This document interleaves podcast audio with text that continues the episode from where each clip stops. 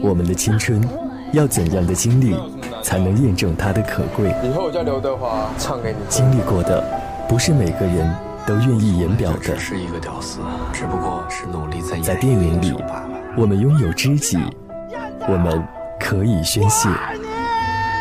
更重要的是，感同身受。电影在唱歌。猴王把天兵打了个落花流水，大获全胜，但是如来佛祖却不能容忍他灭日天庭。从此以后，那孙悟空就一直被压在五行山下，时间快五百年了。放心吧，齐天大圣啊是不会死的。他只是睡着了。如果说美国人是看着金银岛长大的，那么我们中国人就是看着《西游记》长大的。孙悟空对于每个中国人来说意义都是不一样的，就好像一千个读者眼里有一千个哈姆雷特一样。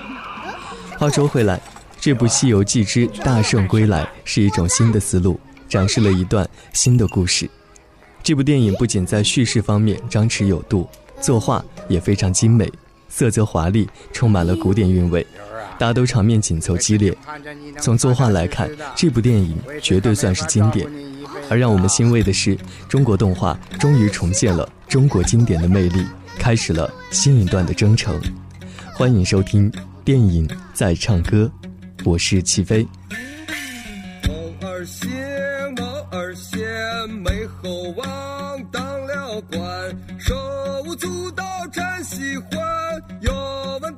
是什么官？我这个官儿大无边呀，下官地上官天，天上地下我都管。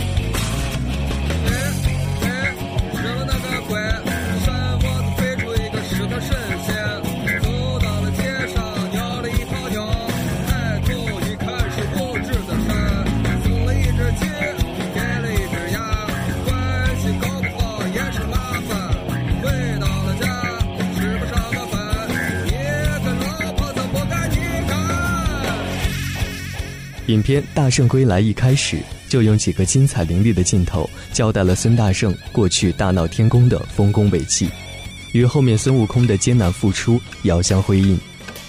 随后，镜头转向五百年后的唐代，江流儿的父母在迁徙途中被山妖袭击，双双遇难，还是幼小的小三藏侥幸活命，被行脚僧收养长大。后来机缘巧合，与压在五行山下的大圣开始了亲密的接触。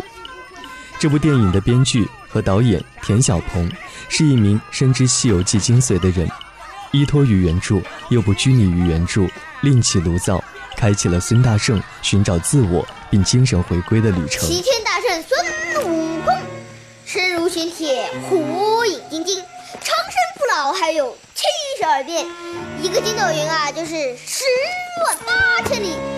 嘿嘿嘿，拔一根毫毛，吹一吹。嗯，怎么什么都没有啊？对了，大圣，你还有一根如意金箍棒。话说那金箍棒重一万三千六百斤。大圣，大圣，你的金箍棒呢？哦，西里说你给藏在耳朵里了。好，给我看看。哎，给我看看。你这小屁孩，叽叽喳喳跟哪一路，俺老四的脑仁都被你吵炸了，能不能让我安静会儿啊？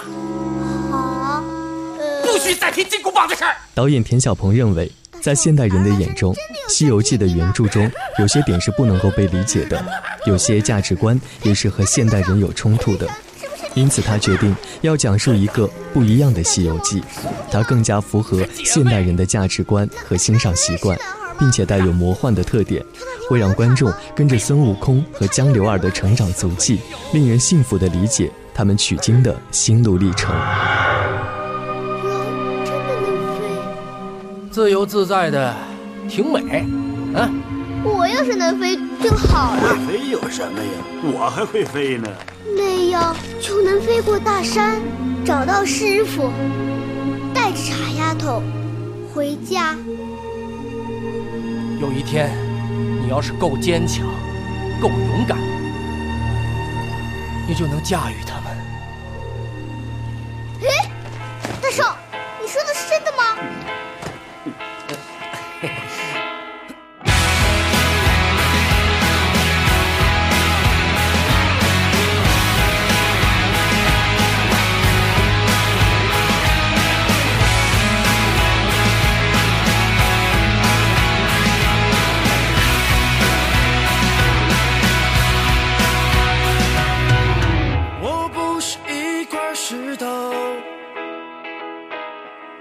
也不是一滴眼泪，我只是一只小鸟，在寻找家的方向。我不是一粒沙子，也不是一声轻叹。我只是一个孩子，在寻找爱的怀抱，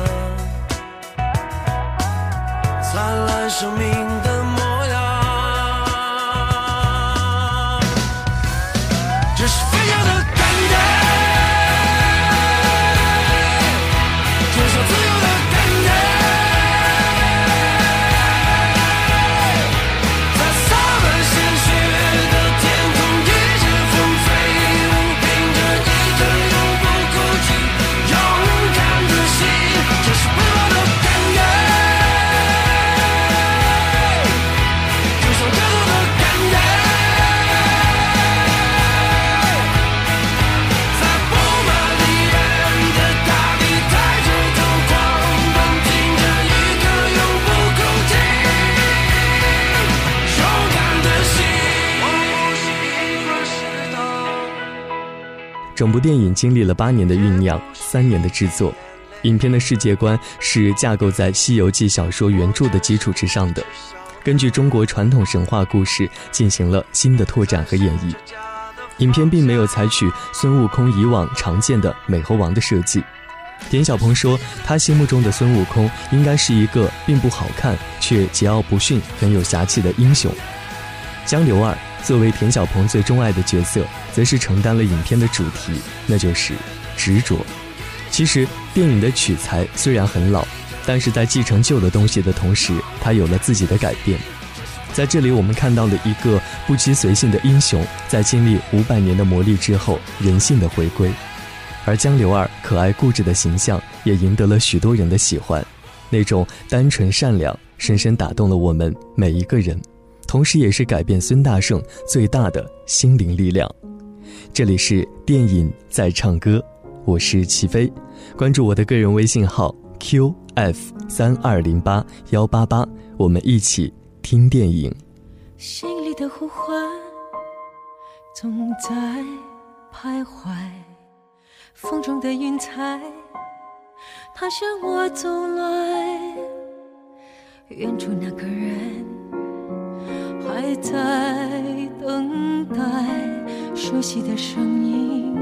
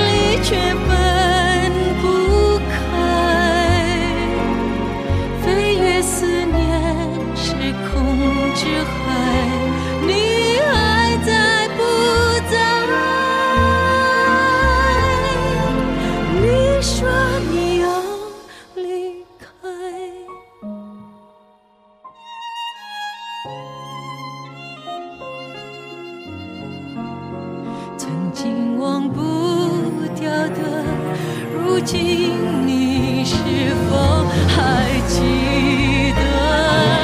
来，转身不算告别，分离却分不开。若是遇见从前。